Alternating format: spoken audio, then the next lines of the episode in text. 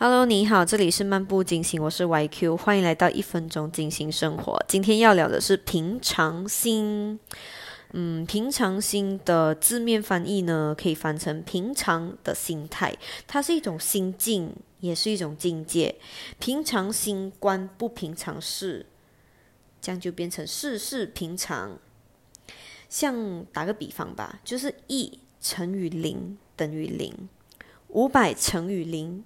也等于零，九千九百九十九乘以零也等于零。不因为任何事情、任何人，它产生任何的分别。以平常的心处理，心平常了，它构不构不成任何的烦恼。所以，那个乘以零的状态，就是平常心的状态。所以，当任何事情平常心看待，它就是一个平常事。